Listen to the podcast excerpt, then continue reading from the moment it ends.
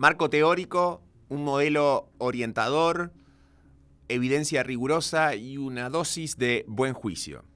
Los elementos necesarios para formar opinión. Soy Aldo Lema y esto es Enfoque Duna.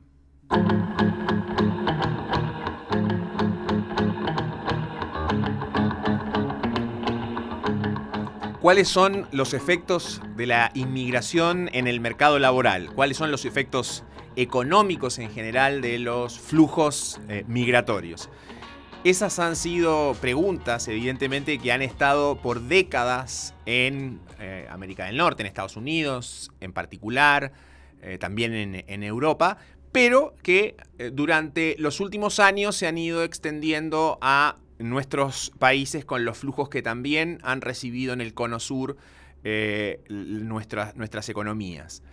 Eh, hoy, para intentar responder esas interrogantes, estamos en Enfoque Duna junto a Jan Lafortune, que es eh, profesora de Economía, profesora asociada en el Instituto de Economía de la Universidad Católica de Chile, directora de investigación de JPAL que nos ayudará a eh, tratar tanto desde la perspectiva teórica, desde el marco teórico, como también de la evidencia, a responder eh, estas este, interrogantes. Hola Jan, bienvenida a Enfoque Duna. Eh, muchas gracias por la invitación, feliz de estar aquí. Jan además es canadiense, pueden apreciar cuando habla que es también inmigrante en Chile y que por lo tanto no lo hemos convocado porque es inmigrante, obviamente, sino porque ha trabajado y ha estudiado eh, el tema, lleva varios años en Chile. ¿Cuántos años? Ocho años Y eh, es doctora eh, en economía del MIT. Como les decía, entonces está instalada en la Universidad Católica, una académica muy prolífica en términos de la investigación. partamos entonces un poco tratando de ponerle marco teórico al tema de la inmigración. ¿Qué nos sugiere la teoría de, muchos años de estudio respecto a cuáles son, primero, los efectos eh, económicos entonces, el, estudio de la inmigración es un poco un, caso interesante porque eh, si, uno se recuerda de haber tomado un curso básico de economía de oferta y demanda, sube la oferta laboral, eh, el mercado siendo competitivo, los sueldos deberían bajar. Y eso es lo que la teoría eh, asumía. Pero ahí vinieron un, un número importante de estudios empíricos preguntándose, ok, miramos qué pasa cuando realmente llegan inmigrantes. Uno de los más famosos es el Mariel Boatlift, donde hubo toda esa, esa llegada de cubano a la zona de Miami. Y de manera sorprendente el resultado que se obtuvo en ese estudio fue que no hubo tanto efecto en, los salarios. La verdad, en casi todos los estudios que han mirado el efecto en el sueldo a nivel local, eh, se ha encontrado efecto nulo y em, si uno mira en, otro tipo de estudio, efectos pequeños. uno podría decir que hay un efecto que era esperable más en el corto plazo, pero que ni siquiera es muy significativo en términos de reducción de los salarios. Exactamente. Entonces, eh, eh, los estimadores sugieren cosas que son marginales, 1 o 2%, son, son efectos que son realmente chicos. Entonces, de ahí la, la economía se ha preguntado por qué eso puede pasar, por qué es que mi modelo simple de oferta-demanda no está funcionando. Y eh, con eso hubo más o menos dos hipótesis. Una que, que no estoy mirando, los inmigrantes no logran desplazar lo, nativo en general. Lo hacen a nativo muy específico. Entonces, si yo empiezo a mirar eh, la gente que tiene menor nivel de calificación, que trabajan en tal y tal sector, voy a lograr ver algo. Y la respuesta ahí fue si uno mira a los hijos de los inmigrantes, ellos son probablemente los que sufren más cuando llegan los migrantes. Eh, eh, en parte puede ser por la barrera lingüística que protege lo, nativo, al menos en Europa y en, Estados Unidos. ¿Tú dirías que también quizás eh, empieza luego con el correr del tiempo a haber un efecto positivo quizás sobre el crecimiento potencial de la economía, con, un impacto que repercute también a la larga en demanda por trabajo y eso eh, neutraliza el, efecto desesperado de corto plazo? Eso es un poco la segunda alternativa. Entonces, la, otra alternativa que tenemos es que la economía tiene mucho más riqueza que el modelo simple de oferta y demanda. Entonces, una vez que metemos, por ejemplo, ajustes en el tamaño de la economía, ajustes en qué produce la economía, porque yo puedo seguir produciendo la misma cantidad, pero ahora estoy produciendo cosas que necesitan más trabajadores que capital y eso entonces me permite absorber el nivel de capital. Yo puedo frenar el cambio tecnológico para lograr usar más eh, trabajadores en vez de transformarme a máquina y todo ese proceso toma más tiempo que simplemente el día que el migrante llega eh, a, la ciudad. O sea, podríamos concluir que hay algo relacionado en tu primera hipótesis con la segmentación del mercado laboral y que ahí pueden haber efectos quizás más significativos en algunos de esos, de esos segmentos pero no un efecto macro significativo en el corto plazo, y que a la larga está este otro impacto que viene por el lado de la demanda por trabajo y del crecimiento potencial. Esa sería la síntesis. Esa es la síntesis que tenemos de la literatura sobre eso en el mundo y todavía no tenemos muy buena evidencia para Chile, pero ese es lo que entonces se anticipa que podría ser el caso. Y esto es eh, incorporando los últimos flujos que se han observado, digamos, ya sea en Europa o en Estados Unidos. Sí, eh, los estudios eh, normalmente usan el gran boom de migración que se hizo entre los 70 y 2010. En Estados Unidos hubo una caída después de la migración, después de la gran recesión, pero eh, normalmente esos estudios miran ese periodo que ha sido el, el periodo más grande de inmigración desde el siglo, el inicio del siglo XX. O sea que podríamos concluir quizás que eh, lo que ha estado ocurriendo más recientemente, donde la OIT y otros organismos han, documentado una moderación, un bajo crecimiento de los salarios, eh, puede tener que ver con otras razones más que con la inmigración, quizás con temas tecnológicos, eh, con factores más relacionados con el mercado laboral, pero que no tienen que ver tanto con la inmigración. Al menos eso es lo que yo eh, veo en la literatura como conclusión, exactamente. Tiene mucho más que ver con la cuarta revolución industrial, con cambios en la naturaleza del trabajo que con inmigración. Y mirado entonces desde el punto de vista de la contribución que hacen los inmigrantes en términos eh, económicos, es evidente que eh, significa para algunas sociedades que están en su transición demográfica un aporte del punto de vista de mayor disponibilidad de mano de obra, pero también del punto de vista eh, muchas veces de capital humano. ¿Qué, conclusión hay o, qué, o cuál es la evidencia respecto a quiénes migran, más allá, digamos, de las razones a veces humanitarias o políticas, cuando son por razones más económicas?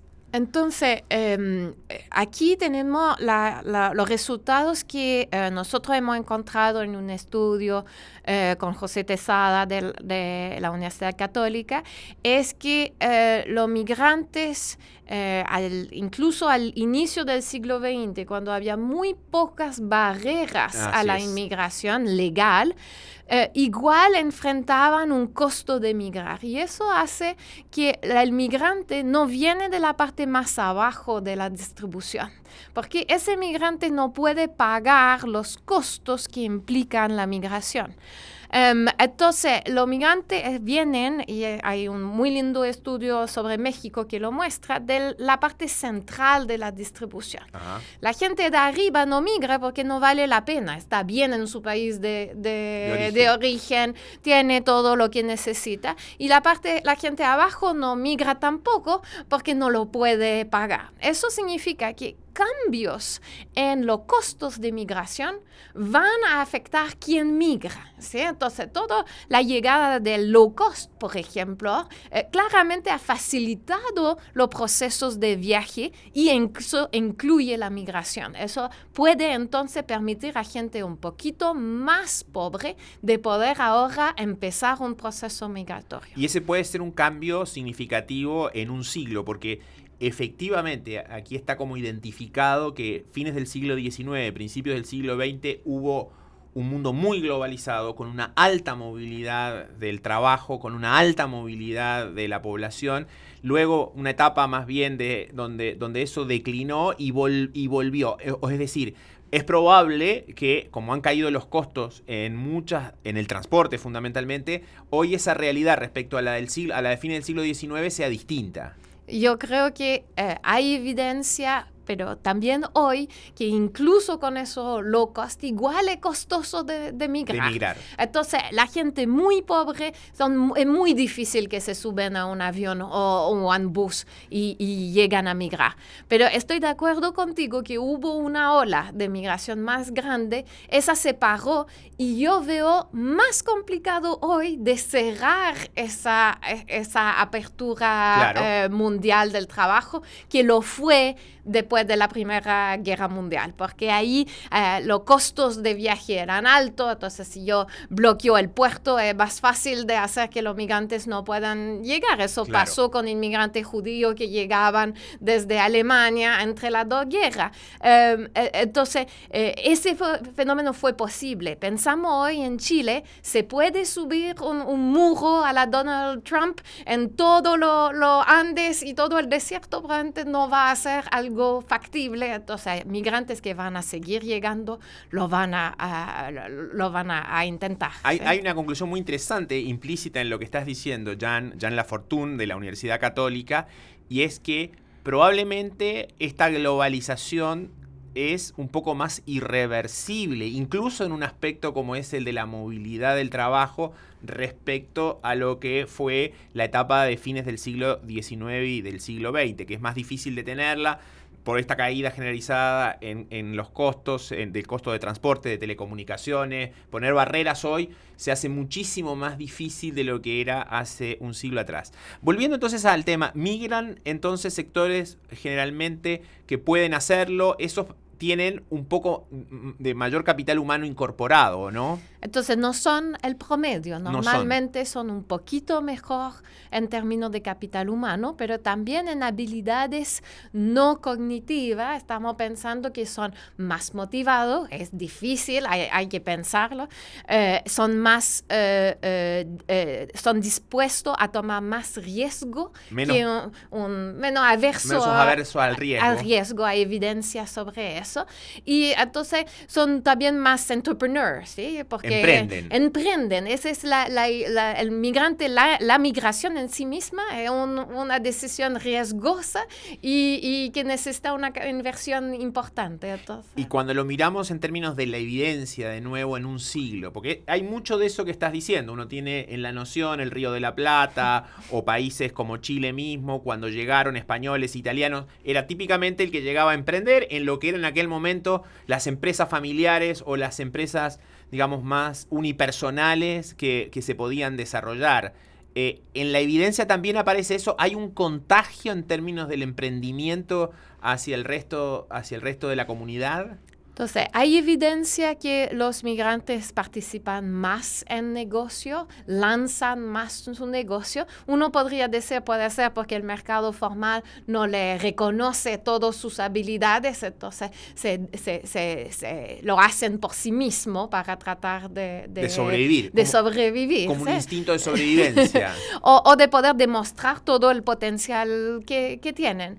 Em, también hay linda evidencia de un profesor de de, Harvard, uh, Bill que muestra todo el lado innovador de los migrantes. Entonces, cuando un migrante llega, es capaz de traer con sí mismo conocimiento que tenía en su país de origen, de mantener las redes que tenía en ese país y de ahí entonces traer al país nuevo eh, algunas cosas que ese país no tenía por, sus, eh, eh, por falta de comunicación, digamos, directa con, con esa zona. Entonces, yo creo que ese muchas veces se, se olvidamos un poco de eso cuando nos enfocamos solamente en la pregunta de los sueldos. Claro, hay un tema en salarios, hay un tema en el mercado laboral, pero están estos otros efectos en términos de habilidades blandas, ¿ah? No cognitivas, que eh, se aportan a la sociedad y probablemente también hay otros aspectos más sociales, personales, que también en algún sentido se han tratado de medir. Eh, uno de los estudios que se ha hecho ha mirado cómo la llegada de los inmigrantes poco calificados en Estados Unidos ha permitido a la mujer americana de alto nivel de calificación de poder salir a trabajar.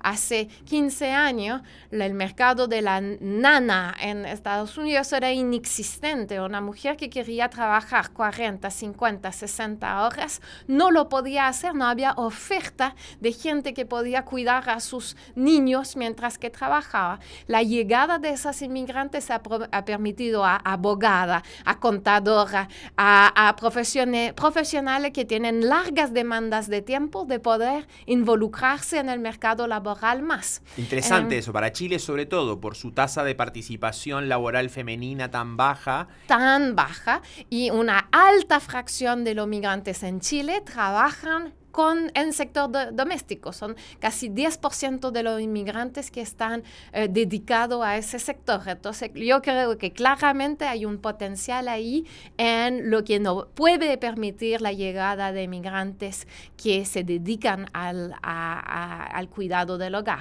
Muy interesante porque lo que estás planteando son efectos o impulsos, mejor dicho, sobre el crecimiento potencial del país que no solemos verlos, porque típicamente lo que vemos es eh, la cantidad de mano de obra que se puede incorporar si la población está creciendo poco, bueno, la inmigración genera un aumento en la oferta de trabajo y eso es como un efecto más contable muy directo.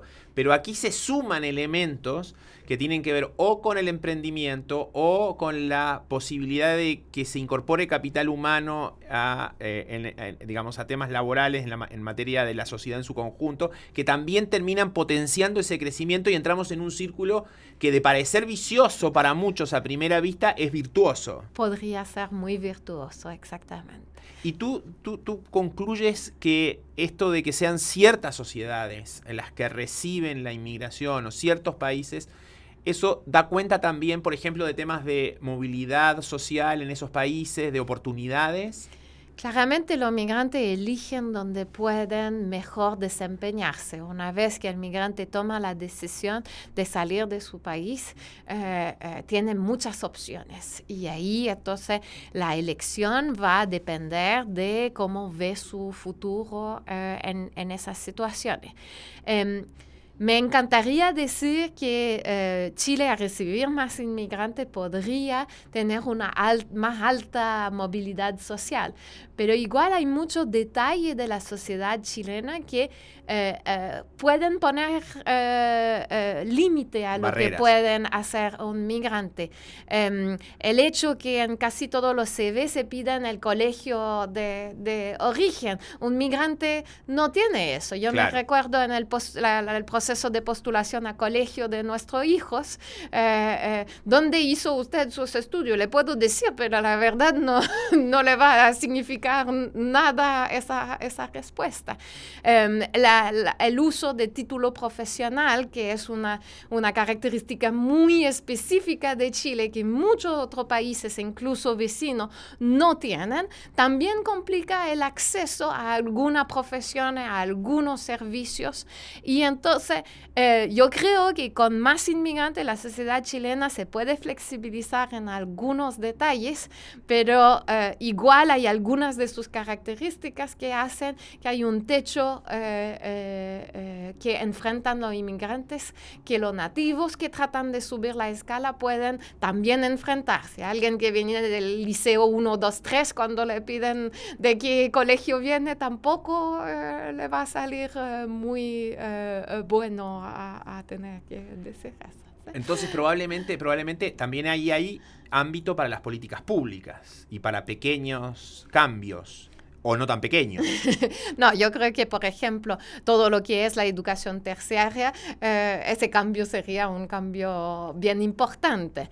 Eh, puede ser que el cambio de, gratuidad ayuda a la universidad a ponerse creativa y a llamarlo título profesional, eh, título de posgrado, para que no entra bajo la, la gratuidad. Pero esos son cambios bien importantes. Yo creo que cambios más de no permitir que se pone una foto o que se pide una foto para el CV, eh, que no haya preguntas en una entrevista sobre quién conoce, eh, dónde estudiaste, etcétera, esos serían elementos que podrían facilitar no solamente la integración de los migrantes, pero también la integración de más gente que están tratando de subir eh, en, el mercado laboral. Y eso mismo probablemente va generando una sociedad más diversa, más abierta y a la larga eso tiene algún impacto positivo también en temas no solo económicos, sino sociales en general. Yo creo que quien no está disfrutando la eh, más alta oferta de restaurante étnico en, en, Santiago comparado hace 10 o 15 años. Eh, entonces hay muchos de esos elementos, eh, todo lo que es relaciones humanas, los inmigrantes, nosotros hemos hecho algunos cálculos, hay muchos que terminan casándose, como yo, eh, con, con chilenos. Eh, y, eso hace que la sociedad se cambia también, se transforma. Respecto a las políticas públicas, bueno, están estas este, perillas o estos cambios que, que mencionábamos. Bueno, hay un amplio espectro, podríamos entrar en detalle, pero pero también hay una cosa relevante que es quizás el mantener siempre el foco en el crecimiento económico alto, porque en definitiva esa es la vía por la cual se permite que la sociedad vaya absorbiendo y no genere tanto quizás conflicto en el corto plazo.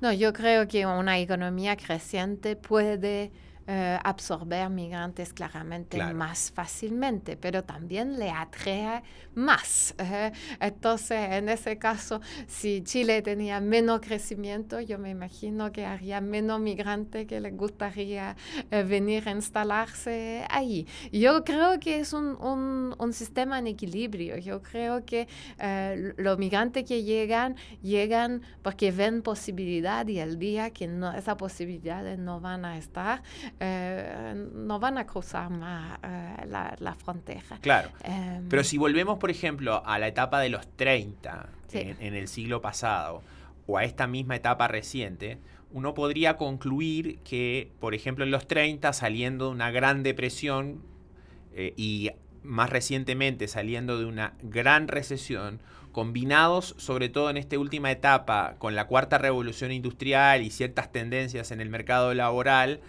han llevado la atención a que el tema o el problema son los inmigrantes para los salarios y demás. Y sin embargo, lo que estamos concluyendo es que hay cosas que tienen que ver con que la economía crecía poco, con que la cuarta revolución industrial está afectando a algunos sectores poco calificados, con tendencias en el mercado laboral en términos de la educación o las habilidades que se necesitan para insertarse, y que quizás este es un factor simplemente con rentabilidad política, pero no necesariamente, digamos, en términos económicos, tan, tan influyente. No, yo estoy de acuerdo contigo. Yo creo que el, el punto principal es cómo incluir esos inmigrantes para que puedan contribuir más a la economía en vez de eh, ponerle el, apuntarle a, la culpa a ellos sobre factores que no tienen que ver con eso. Entonces, si en vez de tomar la energía que tomamos a tratar de ver cómo podemos limitar su llegada, eh, yo creo en migración ordenada, en migración legal, porque eso va a permitir que los migrantes puedan desarrollarse con todas sus capacidades eh, y traer al país todo lo que tienen, lo que es mucho. Em, y, entonces, una de las cosas que en nuestros estudios pasados, ¿verdad?, hemos, nos hemos dado cuenta es que la flexibilidad del mercado es importante. Cuando, cómo una economía puede mejor absorber los lo, lo, inmigrantes y cuando tienen la capacidad de transformarse rápidamente y de manera efectiva. Entonces, eh, eh, en eso, la cuarta revolución industrial apunta exactamente a lo mismo, a tener economías que son más flexibles, más eh, eh, eh, capaces de responder a shocks rápidamente. Muy buenas conclusiones creo como para ilustrar respecto a por dónde pueden ir las, las políticas públicas, las que nos ha dejado Jan Lafortune. Te agradecemos Jan por estar en Enfoque Duna Eh, muchas gracias. Creo que este tema lo vamos a retomar seguramente porque se nos hizo corto el tiempo.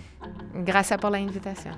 Hemos conversado sobre eh, inmigración, sus efectos económicos en el mercado laboral, en las políticas públicas, en el crecimiento, en Enfoque Duna, con Jan Lafortuna, académica de la Universidad Católica de Chile.